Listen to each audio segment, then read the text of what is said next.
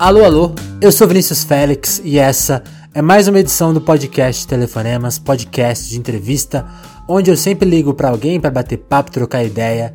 E a minha convidada de hoje é a Virgínia, a arroba mulher tamarindo lá no Twitter.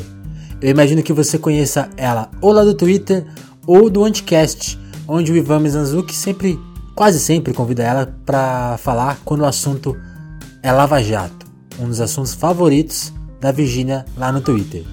E o nosso papo aqui no Telefonemas é sobre isso: Twitter e Lava Jato. A gente fala da história da Virgínia dentro dessa rede social, fala sobre quando ela virou a mulher tamarindo e também fala sobre como ela foi parar no Anticast. Isso entre outros assuntos, lógico. Se você agora, se você conhece ela por conta dos sabonetes, shampoos e outros produtos da Alquimista, a gente tem um presente para você, também para todos os ouvintes, mas mas tem que ouvir o episódio na íntegra para entender essa história melhor, certo? Antes do papo, eu te lembro que o Telefonemas conta com seu compartilhamento nas redes sociais. É assim que a gente chega para mais ouvintes. Então, compartilhe esse episódio. E a gente também conta com a sua participação. Escreve pra gente no Twitter na hashtag Telefonemas ou no e-mail telefonemaspodcast.gmail.com Participa, é, porque o Telefonemas também é um espaço dos ouvintes. A gente conta com a sua participação, certo? Então, com vocês, Mulher Tamarindo. Virginia Serra. De onde que vem essa arroba? E quando você chegou no Twitter, você já mexia com a internet antes? Que, como que é a sua experiência virtual? Não, eu eu entrei no Twitter hum. porque eu vi uma reportagem do no, no Daily 2019, Show. 2009, né? Então, 2009, porque fizeram uma reportagem hum. que o é, tava assim, era a nova rede social que todos, todas as pessoas legais Tem. estavam aderindo. E aí eles mostraram que os senadores americanos ficavam no Twitter enquanto nas, durante as sessões. e aí eu tava, eu tinha acabado de conseguir o estágio, eu, eu tava fazendo faculdade, e aí eu falei assim, ah, eu vou entrar também, porque fazer estágio tem muito tempo que você não faz nada, né? Aí eu falei, ah, deixa eu entrar também. E aí eu entrei. Vai ser ótimo. E, mas eu nunca trabalhei com internet, nunca trabalhei até hoje. Eu tenho, apesar de eu ter um e-commerce, uhum. eu não considero que meu trabalho seja a internet. É, a internet é um meio, não é exatamente. Então, é porque eu gosto mesmo, é vício. Que legal. E aí, e aí você já pensou nessa arroba ali naquele momento? Não, não. A minha arroba era meu nome e meu sobrenome. Eu usava o arroba Virginia Serra, que é, o, é meu nome e parte do meu sobrenome. Uhum. E, só que aí uma, uma ex-namorada do meu pai tinha descoberto a minha arroba e ela tava me espionando. que coisa. E aí foi o dia que eu decidi Chega. É, mudar para Mulher Tamarindo. Mas o Mulher Tamarindo surgiu na época. Qual é a explicação dele? Foi um dia que estava tendo. Antes eu usava no, no nome é, Princesa de Pirituba, porque eu sou de Pirituba, né? E aí um amigo meu me chamava assim, de Princesa de Pirituba. E aí no dia tava tendo um meme de mulher fruta. Alguma mulher fruta tinha feito alguma coisa, eu não lembro. E aí tava todo mundo mudando o nome para Mulheres Frutas. E aí eu falei assim, e aí eu quis participar também. E aí coloquei que Mulher Que era inocente aquela época, né? Oi? Como, como a gente já foi inocente, né? Ai, nossa, bons tempos, né? O maior acontecimento do dia foi alguma mulher fruta aprontou. Aprontou das suas. e aí eu, porque eu pensei, bom, o tamarindo ele é uma fruta estranha e uhum. cheia de dobrinha, igual eu. Então aí ficou. Que e legal. aí o pessoal achou engraçado. E quando eu decidi mudar a arroba definitivo, daí todo mundo ficou. falou: ah, foi mulher tamarindo. E ficou. Legal. E aí, e aí a sua, a sua vida, a sua história pessoal, você falou, né? Você nunca mexeu com internet, mas é isso, você é formada em direito, né? Eu sou formada em direito, sou advogada, e aí advoguei uhum. por até recentemente, até o final de 2016, que foi quando eu fui, fui demitida, e aí eu abri a minha saboaria. Entendi, e aí eu, aí eu passei a. Mas, tipo, meu vício no Twitter e vem justamente do direito, vem de eu falar sobre direito no Twitter. Entendi. E aí você acha que veio meio que o, o momento da. Você, o direito você surfou na onda dessa. A crise do judiciário te pegou e você falou, vou falar disso, é o meu tema. Real, né? é, é, curioso isso, eu fico pensando assim, hum. vezes, muita gente vem perguntando, nossa, por que, que você tem tanto seguidor? E aí, eu, porque o que acontece? Eu sou muito. Tudo relacionado à investigação, a crimes e tal, eu sou muito alucinada com isso. Eu Você adoro. atrás. Eu amo, tipo, amo real, assim. E aí tudo começou com a Operação Zelotes, que foi acho que um ano antes da Lava Jato começar. 2013, eu, 2012, né? É, por aí. Assim, mas assim, eu tinha muito pouco seguidor. Eu tinha, eu era, sabe, sei lá, eu tinha os meus amigos. Uhum. E aí eu comecei a falar sobre as Zelotes. Por quê? Porque as Zelotes atuava no CARF, era um escândalo que envolvia o CARF. E eu atuava na área tributária. Então era algo que me afetava diretamente, afetava a minha profissão. Uhum. E aí eu comecei a falar sobre isso, sobre as implicações. Comecei, aí as pessoas não sabiam o que era CARF, não sabiam como funcionavam os processos, e eu comecei a falar sobre isso. E aí foi puxando, e é, aí que tá. Eu sempre amei investigações. Daí no, na internet você joga pro universo e aí você encontra um monte de gente que também é tão alucinado quanto. E aí você acaba acaba estimulando, isso acaba estimulando você a falar mais. E aí foi isso. Aí veio Lava Jato, impeachment, e aí é isso aí. foi é, não. E, e, que é legal, porque eu acho muito isso. Assim, a gente pensa no Twitter, sempre tem, tem as pessoas. Eu acho que eu sinto falta assim, de figura, mais figuras como você, que são as pessoas que têm uma voz bem ativa, são ouvidas por muitas pessoas e, e que não trabalham exatamente com, com isso. Assim. A gente vê muita. As, as pessoas que têm mais seguidores, que mais falam, são pessoas que vivem. Isso, vivem é disso, verdade. né? É verdade. Então, é muito eu não bom. tinha parado pra pensar nisso. É, é né? verdade. Não, eu não, não. Assim, apesar de hoje, por ter e-commerce, eu dependo da internet. É, não, você depende do que você tô... fala, né? Exato, não, pelo contrário, até vive falando, ai, não, você não deveria falar isso. É verdade, você, você se arrisca a perder os clientes, né? Tipo, ah, não, eu gosto dos produtos não, dela, mas ela tá falou uma merda. E é curioso isso, porque eu perco e ganho muito cliente por causa Exato. disso. Exato. Exatamente por eu falar o que eu falo, fazer o que eu faço. É, mas é, eu prefiro muito mais ser autêntica e que a pessoa de fato deixe de comprar de mim porque ela acha que a minha opinião é errada. É do mercado, sabe? É. Assim como a gente, eu não compro na Riachuelo, por exemplo, porque o dono é um horror. Ou então jamais compraria na Avan. Faz, faz parte, sabe? eu, eu teve um tempo que eu via uma van e pensava assim, nossa, eu, é, que, que ambiente será esse, né? E tinha até uma curiosidade de entrar. Aí, aí surgiu, né, o velho da van e não. É, pois é. Eu nunca passou, pisei né? numa. Não, o pior é que eu lembro. Eu, eu, Você já frequentou? Não, não, nunca frequentei porque não tem aqui em São Paulo, né? No, pelo é, menos. É coisa nossa aqui do interior. Eu sei que tem no interior, e justamente por isso eu passava no interior e via aquelas lojas gigantescas com aquela estátua de liberdade cafonérrima, é. aquelas colunas. E eu ficava A gente também não entende.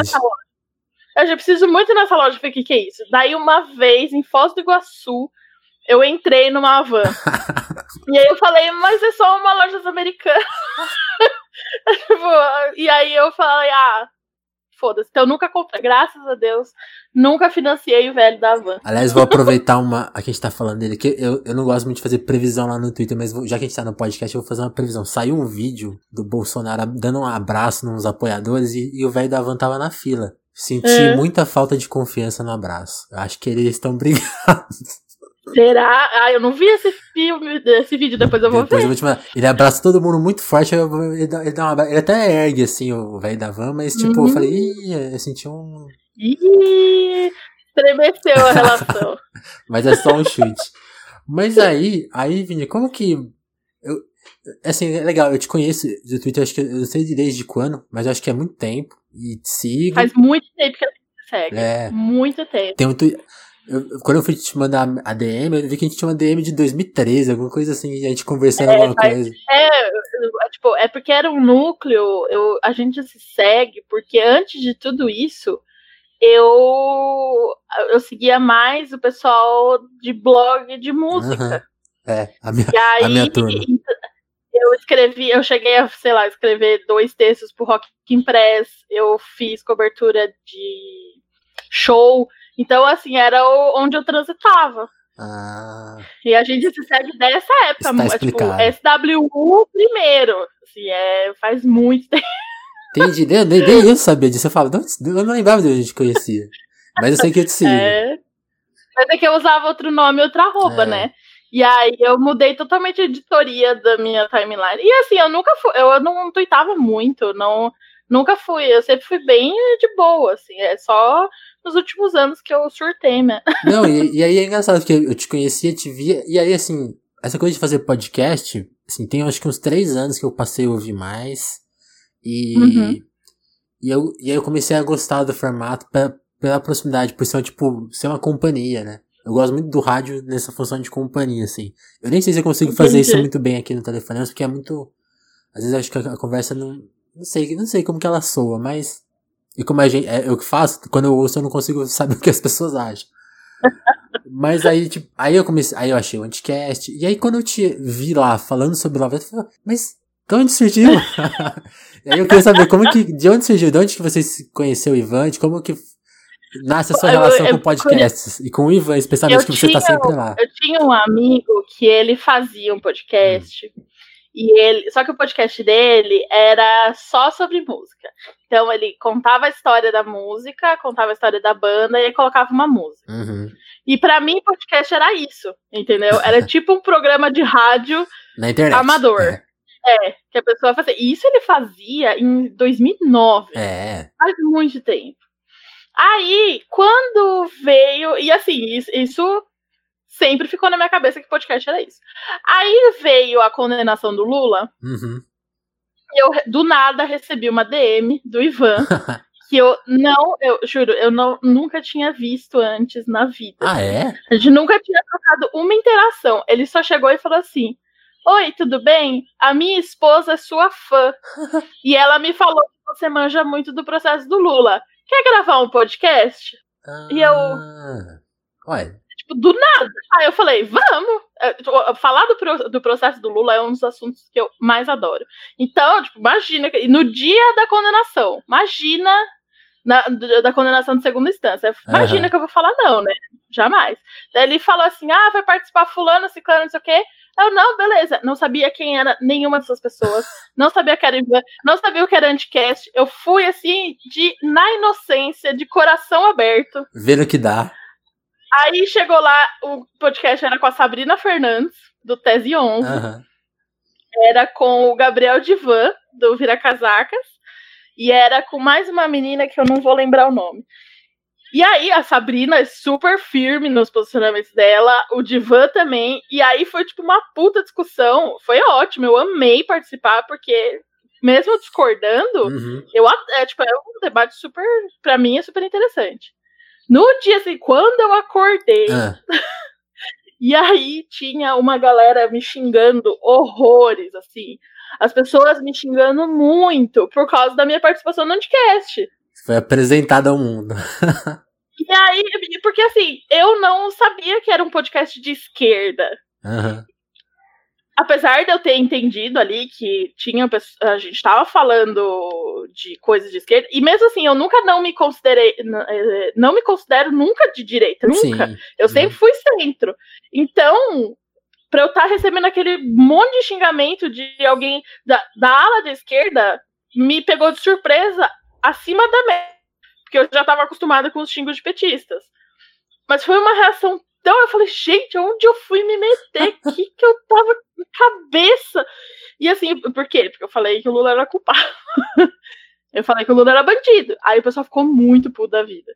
E aí depois, mas aí o Ivan foi tipo, não, não sei o quê, porque o pessoal é bem mais ultra-esquerda, mais esquerda, né, esquerda mais radical. E aí você, com o seu embate com a Sabrina, é, né, uhum. aí eu fui entendendo, mas foi, foi uma experiência muito assustadora. Entendi. Daí depois. E aí foi. Eu imaginei, eu imaginei uma história muito diferente na minha cabeça, que você já participava, que você era amiga do Ivan. Então foi, foi completamente o oposto. Nada, nada. A primeira vez que eu falei com o Ivan foi, o dia, foi a vez que ele me convidou pro primeiro Anticast. Caramba, nem sabia. aí depois, obviamente. E, por e aí virou uma parceria, por... né? É, então, porque por causa disso rolaram várias pequenas tretas de tipo, me acusaram de coisas que eu não fiz no grupo do Anticast, ah. algumas pessoas que tinham os rancores antigos, e aí eu aí, aí ele me protegeu, e aí eu fui muito grata a ele e me defendeu. Então aí a gente acabou meio que pegando amizade, né? Entendi, que legal. É, e aí foi isso. É. Né? Aí hoje, né? Eu adoro, eu, nossa, eu, se vamos falar, vamos podcast, vamos. Não importa o assunto, vamos. É que você virou meio especialista em, em Lava Jato dele, né? é, talvez. E aí, é, esse era, esse era até o, o, tópico, assim, pra gente não ficar só falando de, da, da gente mesmo. É, eu gostei muito do episódio que vocês fizeram justamente sobre a Vaza Jato, e a Vaza Jato é um, é um tema aqui do, do Telefonema 67, a gente falou com a Amanda Audi, falou com, Ai, que, com outros críticos, com outros críticos da, da Lava Jato, e você já, você justamente, quando o Ivan te apresentava, eles têm uma visão diferente, né? Eu queria que você contasse um pouco da sua relação com a operação, até chegar na, na Vaza Jato, assim. Como que você foi acompanhando Ai, tão de perto e, e comentando é... o assunto? E aí agora, essa, essa história toda que aconteceu. É, uma, uma das coisas que projetam hum. em, na minha pessoa é acharem que eu era Moro herói. É, Nunca foi isso. Avatar, avatar de olho, de bandeira, sabe? Coisas assim. E não foi é, bem assim. Eu, eu, eu, assim, eu sempre fui favorável à Lava Jato, sempre defendi. De, cheguei em várias oportunidades defender o Moro, uhum. defendi mesmo. Não, inclusive que pode procurar, eu tá tudo lá. Você não apagou? Só, não, não apaguei. Não apaguei porque eu, que, eu quero ver, entendeu? Sim. Tipo, pra aprender, ficar o rancor ali. E porque assim, a Lava Jato, eu, eu, como eu falei, eu amo investigação. E só que eu só acompanhava investigação de crimes, por exemplo, assassinato, esses, os crimes que dão imprensa, sabe? É, igual esse da, da deputada, é, sabe? Esses, esses crimes assim. E, querendo ou não, por mais que a gente tenha até um pouco de acesso pela imprensa, não é acesso, acesso. É muito né? enviesado. É. é, exatamente. Na Lava Jato, foi assim era o caso perfeito para eu ficar alucinada, porque envolviam políticos uhum. que são, querendo ou não, são pessoas famosas, digamos. Sim. E que envolviam um bastidor de política que eu também adoro. Então eu li as delações, por exemplo, eu leio a delação do, do Delcídio. Para mim é como se eu estivesse lendo uma revista de fofoca. sabe? Porque ele, ele contando os podres do poder. E eu adoro isso, adoro, adoro, adoro. Junta isso com crimes e investigação, é simplesmente, a, a para mim, a fórmula perfeita. E eu mergulhei de cabeça mesmo. Uhum. Só que eu percebi que a imprensa ela distor distorcia muito as informações. Do tipo, eu lia Você lia uma peça, coisa na, na, na, peça e via outra coisa na imprensa. É, e aí na notícia tava outra coisa. E aí eu ficava, como assim? E aí eu comecei a destrinchar e explicar. E eu via que as pessoas sentiam essa necessidade, porque vinha a imprensa e falava uma coisa. Daí vinha o, o pessoal, assim, mais informado politicamente, falava outra coisa. E as pessoas que não ficavam no meio do tipo sem saber quem acreditar. Uhum. E aí eu comecei a destrinchar, resumir as peças, resumir as delações, é, pontuado, tipo, ó, oh, isso aqui tem prova, isso aqui não. E foi. E aí eu fui mergulhando cada vez mais uhum. na Lava Jato. Mas assim, eu, eu gosto muito mesmo. Só que quando chegou. É, deixa eu pensar. Que... Depois do. Uh, teve impeachment em 2015. Isso. Aí 16 foi Temer. Uh, para mim, a Lava Jato começou a desandar na época da JBS. Dos áudios, Os áudios do, do Temer.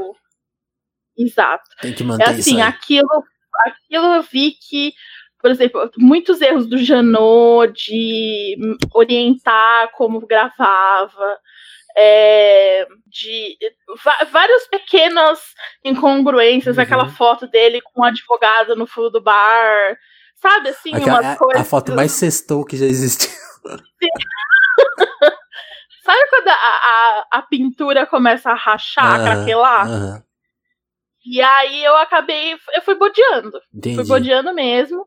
E foi, e foi indo, indo, indo, do tipo, o Moro, por exemplo, começou a viajar com o Dória para fazer os eventos do Dória. Eu achava isso fim. É, até culminar no. para mim, assim, o fim definitivo da Lava Jato, para mim, como assunto de interesse, foi o dia do habeas corpus, que o Moro estava de férias, e aí ele veio intervir no habeas corpus. Uhum. E aquele dia, para mim, foi tipo o dia da morte da Lava Jato. Porque não tinha mais como. Por mais que é, você se esforçasse, não tinha mais como não enxergar o viés Político. da Lava Jato. De querer interferir politicamente. Especialmente por... na eleição, né? Exato. E aí tava ficando cada vez pior, é, cada vez mais próximo da eleição, e cada vez mais dava para ver que o objetivo, apesar de eu não achar que o objetivo da Lava Jato como um todo ou tenha sido de caso pensado uhum. afetar politicamente, é, Elas... naquele ponto, estava num ponto de não retorno no sentido de afetar mesmo, sabe? E eu estava muito assustada, assim, muito assustada com o que a direita estava se tornando, porque eu via as pessoas ao meu redor, pessoas que eu considerava sensatas, uhum. se perdendo no ódio, se perdendo no, na, no rancor com, com a esquerda. E eu via que ia dar ruim, assim, sabe? Entendi. Então eu me distanciei. Me distanciei. E aí realmente foi só ladeira abaixo depois disso. Porque aí veio eleição, veio.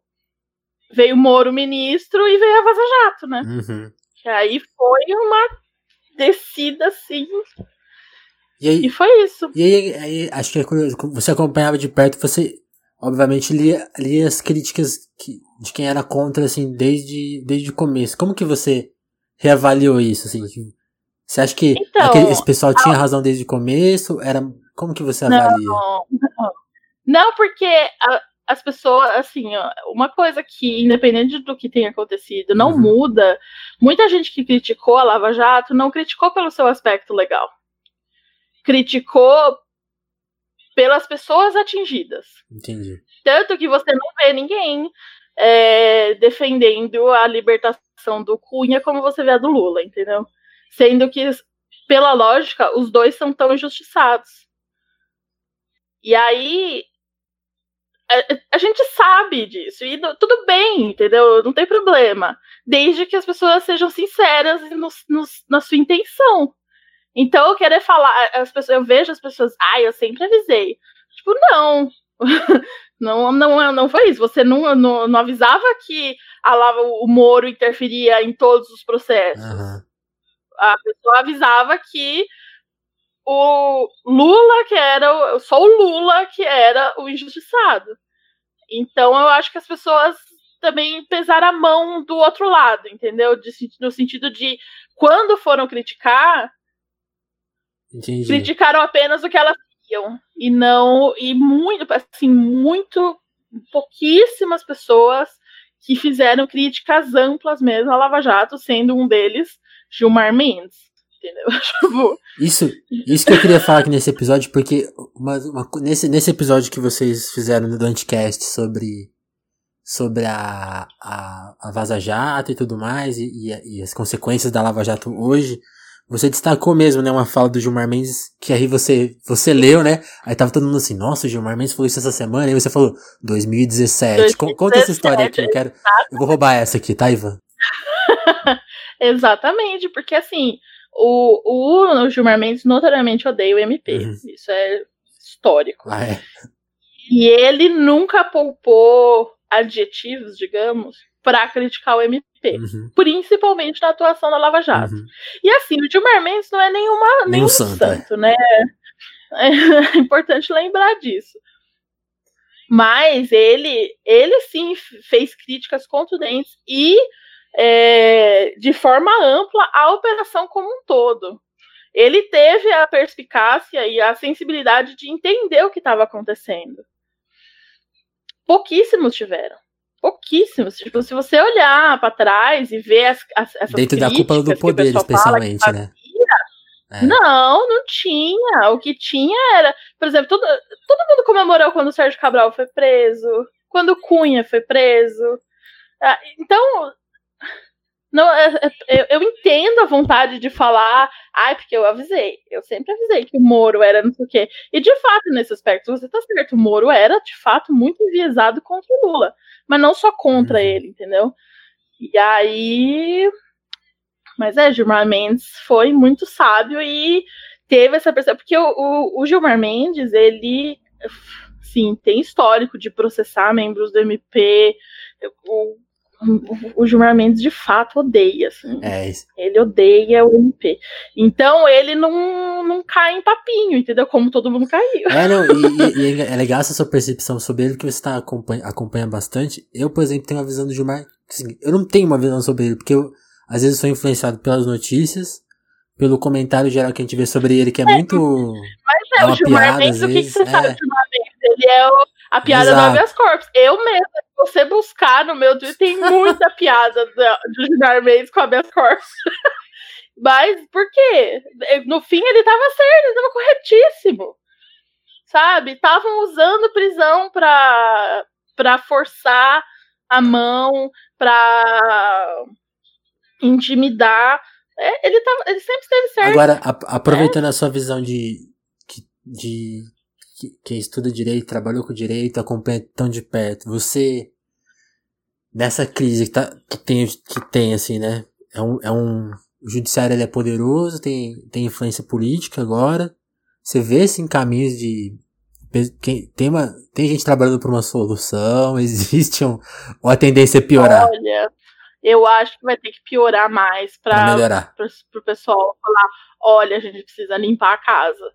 Porque, infelizmente, ainda não está no nível que, o, em que está a sociedade falando, ou oh, pelo amor de Deus, chega, uhum. né? O pessoal, o povo ainda está legitimando esse comportamento. Por quê? Porque tá aprendendo os corruptos. E foi justamente o que o Madeira falou lá no Anticast, que a corrupção hoje é a bruxaria de ontem. É, eles, as pessoas estão dispostas a tudo, inclusive a rasgar a Constituição, só para a percepção de que elas estão punindo corruptos. Pois é. Sendo que, se você olhar ao redor, não estão. São as mesmas pessoas no poder. E aí são agora subiram pessoas piores no poder. Porque querendo ou não, eu. Desculpa, eu prefiro mil vezes um corrupto propina do que um miliciano. É. Né? Então. São coisas bem diferentes. Pegar, resolveu, não resolveu, piorou. Então tem, tem alguma coisa errada.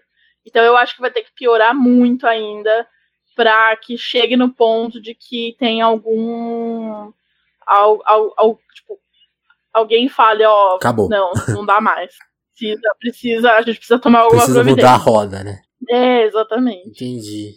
E, e, dessas, e dessas polêmicas mais recentes, assim, qual que chama, chama mais atenção? Por exemplo, a gente, teve, a gente tem essa agora, enquanto a gente grava aqui, o STF voltando é, com a pauta, né? Eles vão voltar a trabalhar, acho que é semana que vem, ou foi essa semana que começou? Voltaram, voltaram ontem, né? voltaram ontem. E, é. e, e começou uma reação contra justamente o, o, a procuradoria, né? Contra o Deltan. É, não, porque agora é aí que tá, a água bateu na bunda, né? Na verdade, o procurador bateu uhum. na bunda. Porque eu acho, os dois últimos vazamentos que eu achei mais grave foi o da palestra secreta da uhum. XP. Nem tanto com o Deltan, viu? Mas por causa, pela informação do Fux ter ido. É. Porque, olha, olha só. Explica para quem não, não leu, é. O Fux, o, o, o Reinaldo Azevedo revelou que o Deltan foi convidado para dar uma palestra secreta para os, CEOs dos maiores bancos atuantes no Brasil, é, Bradesco, Itaú, Santander, JP Morgan. Leia, é banqueiro, não é, é, não é bancário, é banqueiro. banqueiro, e aí no, na, na palavra mesmo, no sentido puro. E para falar sobre lá eleições.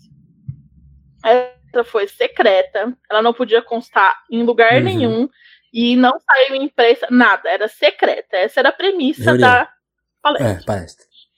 E quando eles estavam negociando essa palestra, a pessoa que convidou o Deltan mencionou que o Fux tinha dado a palestra dele semanas antes. E assim, olha só. Em 2018, quem era o Fux? O Fux estava responsável pelo inquérito do Bolsonaro com a Maria uhum. do Rosário, que torna, poderia tornar ele inelegível. Ele estava com como presidente do TSE, ou seja, a pessoa responsável pela averiguação de qualquer irregularidade nas eleições, inclusive fake news, né? WhatsApp, é. fake news, etc. É, amigo. O que mais? Tinha mais um aspecto. Ai, meu Deus, esqueci agora. Que eu fiquei cacete. Esses dois já estão bem bons, é. Só, só, esses dois já bastam para tocar qualquer alarme, né? Então, é, eu acho que, infelizmente, teve um esforço para eleição do Bolsonaro. Uhum.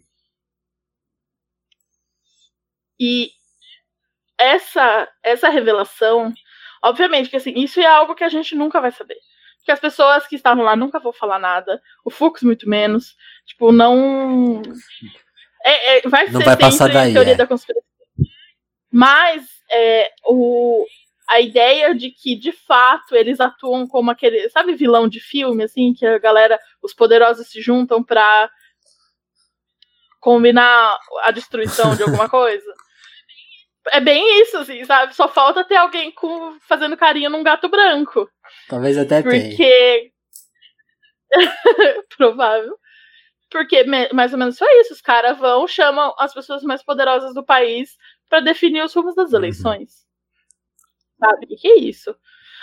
E a questão agora do que saiu essa semana, que foi que o Deltan arquitetou para ficar investigando clandestina, clandestinamente dois ministros do STF e suas respectivas esposas.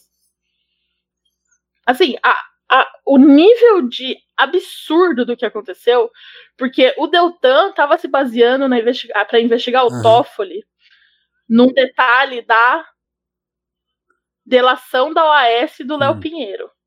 Essas delações não foram homologadas, ou ah. seja, ele não, não poderia usar. usar o que estava lá naquela delação. Porque a delação só é válida. Porque, assim, como é que funciona a delação? O cara vai lá, confessa Bom, tudo. É, vamos explicar isso. Confessou tudo, não, não, e aí, não, é, não, não diz confessa. Não daí disse nada os ainda. advogados dão spoilers, né? De tipo, ó. Ele vai falar sobre isso, ele vai falar sobre aquilo, não sei o quê. Daí é feita, é, lavrada a delação, e aí ela é homologada. Uhum. Ou seja, apesar dele ter acesso à informação, ele não pode usar essa informação.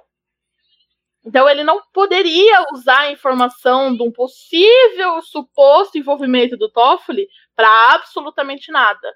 Ele desrespeitou isso completamente e atuou usando prova de delação não homologada e atuou sem ter competência, porque quem investiga ministro da STF é seria na época o Janot. Ele não tem nada a ver com isso. E mesmo assim, ele com a, com a colaboração da Receita Federal foi e ficou investigando dois ministros do STF. Co como? Como assim, sabe? Ele tá. É, é, é num nível, num nível, assim, que eu, tanto que eu falei, se eles agem assim contra as pessoas mais poderosas e protegidas do país, imagine pra, contra a gente, contra cidadãos comuns. Sim. O que eles fazem? Até porque tem, tem esse aspecto, né? Eu não sei se você. Se você nem eu, eu não sei muito desse tema, mas eu já vi as pessoas falando isso, talvez você saiba melhor. Essa, essa questão mesmo do. Da segunda instância, por exemplo, se fala muito da questão do Lula, mas é uma questão que atinge um monte de gente em prisão provisória. É, é, tem, tem um ataque à pessoa comum aí também acontecendo que as pessoas estão ignorando, né? Pois quando, é, quando, aí, quando, quando, a é justiça é... começa a matar a justiça, uma hora a conta chega pra cá, né? E eu tava, quando eu tava me preparando pro, pro outro hum. anticast, vendo os votos daquele, daquele trecho que eu li, eu conversei isso com um amigo meu. Eu falei, é triste pensar que se não fosse a Lava Jato, essa discussão jamais teria acontecido. Porque o Instituto da Delação, ela é usada por, pelo Brasil inteiro. Principalmente em crimes de tráfico de drogas, é, uhum. lavagem, etc. Então, isso afetaria é, pessoas invisíveis. Pessoas que as pessoas já não ligam. Assim, nível se a pessoa for decapitada numa prisão, o povo que já é mais ou menos está acontecendo entendeu? agora, né? Exatamente. Agora imagine se tentar argumentar que essas pessoas estão sendo vítimas de achaque para delatar e tendo que inventar para, sabe, não se não tivessem prendido políticos e afetado políticos, a discussão nem teria acontecido. E isso é muito assustador. Porque mostra que a justiça só existe para discutir os interesses dos poderosos. A justiça não existe para o povo brasileiro. É, essa, essa é a grande denúncia da Vaza Jato, né? É, exatamente. É, tipo, é assim, é aquela coisa que todo mundo meio que sabe, mas assim, sacramentou, sabe? Não tem como tá um elefante branco no meio do Brasil escrito: a justiça só existe para os poderosos. Uhum. Ó, oh, depois dessa nem sei pra onde que a gente vai. That escalated é, quickly. É. Mas tem, de, de, dessas coisas que você tá acompanhando, assim, tem mais algum aspecto que você acha relevante? Porque agora, agora acho que a gente meio que falou assim, quase tudo que tinha para falar. Mas tem alguma coisa ainda assim que você ache. Até na Vaza Jato mesmo, assim. Como você. Eu imagino como você é interessado em investigação, você deve ter lido aquelas matérias enormes do seu detalhe. Tem alguma coisa que você, você acha até que tá escapando da, da das manchetes da, e dos comentários gerais? Porque a gente até, até comentou antes, né? Eu, quando quando eu, eu, eu, falei daquela. Eu até escrevi esse texto lá no, no blog sobre o, o, uma coisa do, do Deltan ali de tem uma dele julgar que tem uma proximidade que não tem, tem um, que como as conversas revelam umas certas é... vaidades. Tem algum também, tem algum detalhezinho que você pescou que ninguém falou ainda? Eu é, o que eu eu não digo detalhezinho, hum. mas eu acho que evidencia um um problema de falta de conexão com a realidade no sentido de envolve com público, a ideia, a, a noção de concurseiro, do que, que as pessoas, a percepção do que é passar no concurso uhum. público, uhum. o messianismo vem lado aí, tipo, agora sendo público, eu sou superior inatingível. É, o fato de ver o, o cargo público como um cofrinho e não como um trabalho. Como um trabalho público, né? Exatamente, como uma carreira pública do tipo, eu estou trabalhando para o povo, estou trabalhando para o Estado. Ele é tão mesquinho nas, nas, nas coisas, até, até brinquei, ele deve ser aqueles cara que, tipo, leva todos os sabonetinhos, leva. Todo lugar que ele vai, ele rouba a caneta, assim, sabe? Pega o brinde, a caneta. Porque ele é tão mesquinho e ele ach, se achando no direito de dar palestras fora do escopo permitido, Filho porque lei, né? ele ele teve uma perda financeira porque ele agora teve que se dedicar à Lava uhum. Jato, sendo que o que seria o correto, digamos, entre aspas, é a pessoa é, falar, porra, estou fazendo um puta trabalho pro meu país, estou prendendo corruptos. E isso já, sabe, já é uma missão. Eu já tô recebendo meu salário é, normal. Mas não, ele se achava ele pessoalmente prejudicado por ter que abdicar das diárias da, das viagens que ele não tava, sabe? Uma, uma mes... Ai, ele é muito mesquinho. E isso mostra para mim, porque eu convivo, o meu pai é funcionário uhum. público do estado de São Paulo e eu convivo com muitos concurseiros.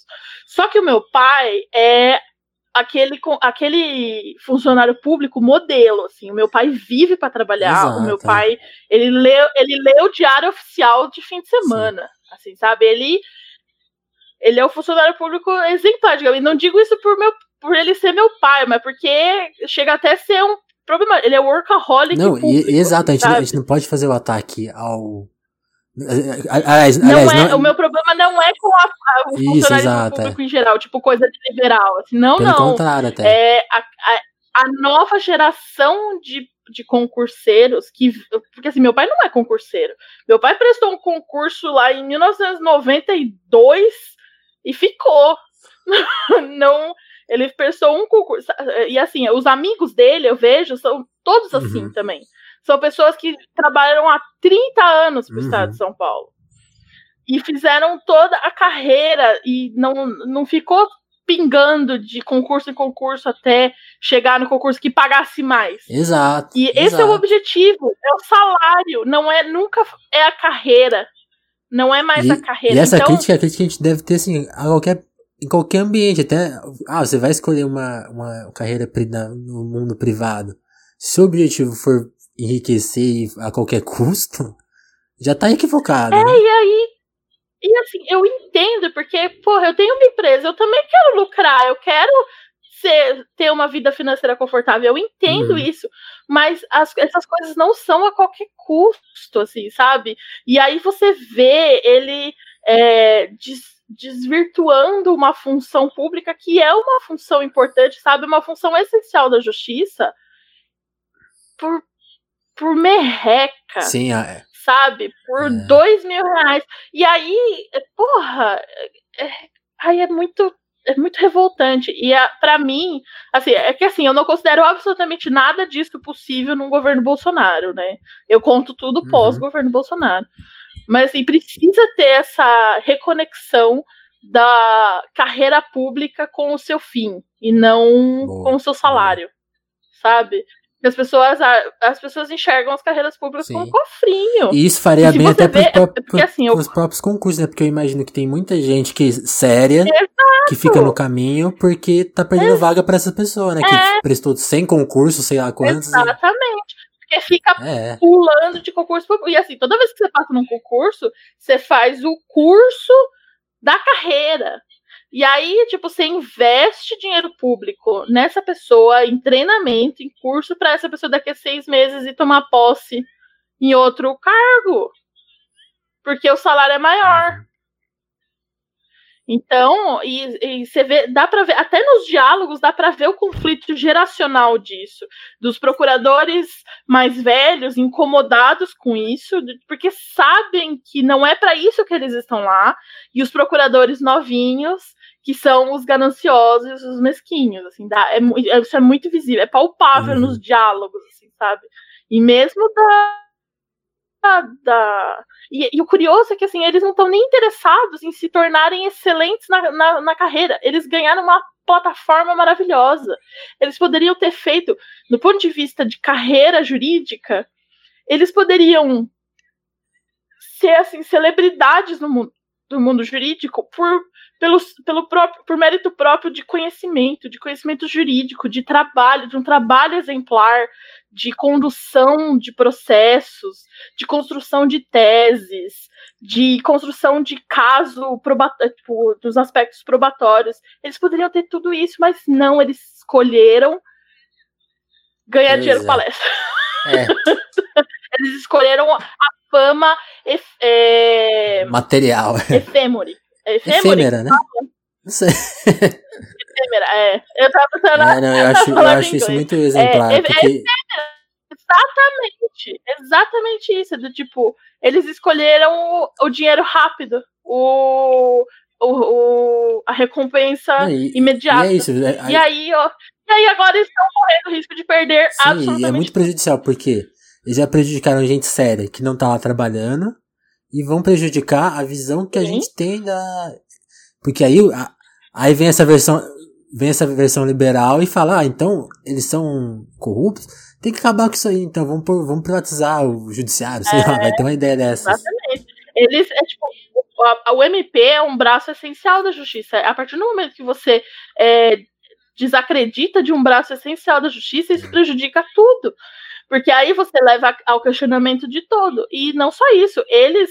É que assim, eu ainda acho, nessa altura do campeonato, eu acho que vai ser difícil anular. Mas eu acho que tem potencial para, dependendo das próximas revelações. Porque dá pra, pelo que a gente já sabe, dá para fazer uma previsão do, das merdas uhum. que eles uhum. fizeram. É só esperar a confirmação, sabe?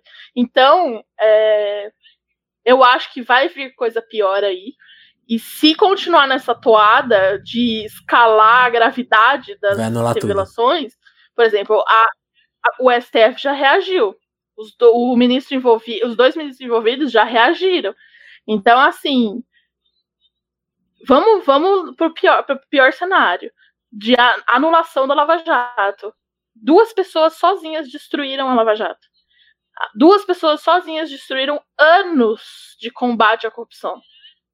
Liberaram corruptos notórios, com provas, tudo. Por quê? Porque não conseguiram atuar é. seguindo a lei. Assim, é. Então, é. né? Olha o dano. Olha a Resumindo grosseiramente, talvez assim, eles, eles conseguiram atingir uma coisa, uma parte da corrupção que é, era real, Aí eles agiram politicamente para talvez aí nessa coisa, nessa, nessa ganância política e até econômica e partidária até, para influ, influenciar numa eleição. Acabaram com, com porque aí, com Lula preso, Sérgio Cabral preso. Aí eu não vou entrar nem no mérito, ah, mas culpado, não. Eles, eles colocaram todos, eles, eles reconfiguraram os, os protagonistas políticos do Brasil, se a gente for parar pra pensar, porque Assim, a, a, uma, uma, ideia que me veio até agora, assim, quando a gente pensa que o, o Ciro Gomes voltou pro terceiro lugar, tem muito dele ter ido atrás, ele tem, ele foi, ele foi uma voz contra o impeachment, por exemplo, mas assim, a, tentando ser, tentando ter uma visão mais pragmática da coisa, o cenário estava limpo para uma nova voz ganhar, e ele, gente, ele, há, há quanto tempo ele estava fora das eleições? Ele voltou é, várias vozes novas voltaram. E ganhou Sim. uma voz que era um, um deputado, né? Que ninguém conhecia. Conhecia da. Conhe... É, veio a voz de um louco conhecia, e levou exato. todo mundo. Pois é. Porque não existe exato. vácuo de poder. E foi o que aconteceu. Exatamente. E aí, assim. Imagina a Lava Jato é... anulada e todo mundo é. voltando a trabalhar. É, um caos. Não, mas então, aí que tá. Aí a gente entra no aspecto de, tipo, é. não adianta, as pessoas não vão esquecer, né? Assim, e por isso que a gente bate tanto na tecla de que precisam urgentemente superar o Lula. Primeiro porque vão chegar condenações fora da Lava Jato. Então não vai dar para anular. e uhum. além disso, não dá para contar com o ovo no cu da galinha não dá para contar que vai ser é. anulada. é, fato. porque isso, isso, então, isso que eu te perguntar, a força de uma anulação jurídica, ela é também política, né? Ainda mais nesse caso, né? É, porque assim, não, porque a, ele pode, ele, a, a Lava Jato pode ser anulada amanhã, não vai, não vai trazer o Lula para o mesmo status de antes. Não adianta, porque as pessoas não vão esquecer de repente, do tipo, ai, realmente, né? Lula injustiçado. É, não, acho que a, a história do Lula até. Ela nem Jamais. passa só pela Lava Jato, né? Tem toda uma questão de mídia. É, é muito mais forte, é. Exato. Não adianta, sabe? E aí, imagina um Lula solto no país hoje. Tipo, hoje mesmo, ontem eu tuitei um negócio que, tipo, uma menina quis expor um artista para que derrubasse a conta dele. Daí eu fui da RD comentado falando: não, gente, sigam essa pessoa. Porque o cara fazia umas artes bem agressivas uhum. usando a figura Acho do Bolsonaro. Aí deram bastante RT e tal. E aí, naquele limbo que o Twitter criou ali, que é do mais respostas, do filtro uhum. de qualidade, sabe? Eu abri hoje, as pessoas estão do tipo, ai, queria ver uma arte do Lula com moedas do tio Patinha. Ou assim, ah, eu gosto desse tipo de arte. E era uma montagem do Lula na cadeia. E o meu post não tinha absolutamente nada a ver com o PT, com o Lula, com nada. Era só um artista que usava uhum. a figura do Bolsonaro. É, não, é, eu acho que. Se eles já são alucinados dessa forma, já são obcecados com o Lula dessa forma, com o Lula preso. É, não, eu acho que são dois dramas separados. Ele. Aí foram duas conversas que casaram. Existe esse ódio político, né? Que é o, por exemplo, o ministro da Educação que ficou, ficou ele ficou, ele foi na Jovem Pan e ficou, Lula tá preso, Lula tá preso. Falando assim de um jeito aterrorizador, essa coisa assim, patética também. E. E aí acho que foram, foram dois grupos bem distintos aí que foram aliados numa causa e, e a gente vai ver a separação deles talvez em breve. É, eu não sei, viu? Porque, tipo, eu vejo as pessoas assim, ah, não, realmente, Bolsonaro é um imbecil, tá? Mas Lula, não. Então, eu real não que sei o que. Nisso, assim, nesse aspecto, eu não sei o que vai acontecer. Eu tenho medo do que vai acontecer. Eu tenho medo, igual a Regina Duarte, né? Tenho medo. Mas, assim, é, complicado, porque eu também não faz o menor sentido falar, ah, não, tem que deixar ele preso porque as pessoas não sabem lidar com ele solto. É, não, não faz o menor sentido, soltar, tem que soltar. Agora, agora, o que vai gerar disso, porque querendo ou não vai reacender a militância, só que a militância é dos dois lados. Uhum. E aí vai ser o embate é. dos embates. É, né? disso a gente não consegue então... nem calcular, mas não existe esses cálculos. Não, só Deus só Deus sabe o que vai acontecer, pelo amor Virginia, de Deus. Virginia, queria te agradecer pelo papo, era essa ideia mesmo. Eu que agradeço, adorei a conversa. E conseguimos não ficar duas horas conversando. não, eu não me importo vou deixar isso privado, vou deixar privado essa, essa, esse método. que eu, sou, eu... É eu, tô, eu tô com fome. Eu não almocei. Então vai, então vai lá, Virginia. Queria te agradecer mais uma vez e brigadão pela, pela sua visão e pela, pelas coisas que você trouxe. Oi? Posso fazer jabá? Pode, Posso lógico. Fazer jabá? espaço agora. Me sigam lá, quem não, não me segue, siga lá no arroba Mulher Tamarindo. E se você gosta de, de sabonetes muito cheirosos, máscara de argila e tudo de bom, de cosméticos naturais e artesanais, www.alquimistashop.com. Boa! Muito o papo. Depois a gente negocia aí um, um, um código aí. Eu, eu, vejo isso em todo podcast, eu, eu nunca tive, e... eu quero ter um código. eu, vou criar, eu vou criar um código pra você. Valeu, Virginia. Obrigadão. Até mais. Obrigada, tchau. Alô, alô, e aí pessoal? Gostaram do episódio com a Virgínia, com a Mulher Tamarindo? Eu gostei bastante e quero agradecer a Virgínia pela conversa e pelo cupom de desconto que ela trouxe aqui para os ouvintes do Telefonemas. Sim, temos cupom de desconto. É, você pode entrar lá no site da Virginia, o alquimistashop.com, e na hora da sua compra na, vai aparecer lá o espaço para o cupom de desconto. É só digitar telefonemas lá e garantir 10% de desconto em toda a loja, todos os produtos. Pelo que eu entendi é isso. A Virginia me falou que esse cupom não tem prazo de validade, então eu imagino que quando você estiver ouvindo esse episódio, o cupom vai estar tá valendo. E qualquer coisa, é só encontrar, entrar em contato com a gente. Então, usa a hashtag telefonemas lá no Twitter, usa o e-mail telefonemaspodcast.gmail.com E se você tiver algum problema na hora de usar o seu cupom de desconto, me avisa que eu aviso a Virginia e a gente vê o que aconteceu. E também pode usar nossos canais de comunicação aí, que eu falei, né? O Twitter, né? com a hashtag telefonemas, ou o e-mail telefonemaspodcast.gmail.com para falar outros assuntos, mandar seu recado, mandar sua mensagem. A gente conta com a sua participação. Como eu falei lá no começo, o Telefonemas também é o espaço dos ouvintes. Fala com a gente, participe do podcast, certo? Então, vá lá no alquimistashop.com, aproveita o, nosso, o cupom de desconto Telefonemas e um abraço e até a próxima edição do Telefonemas.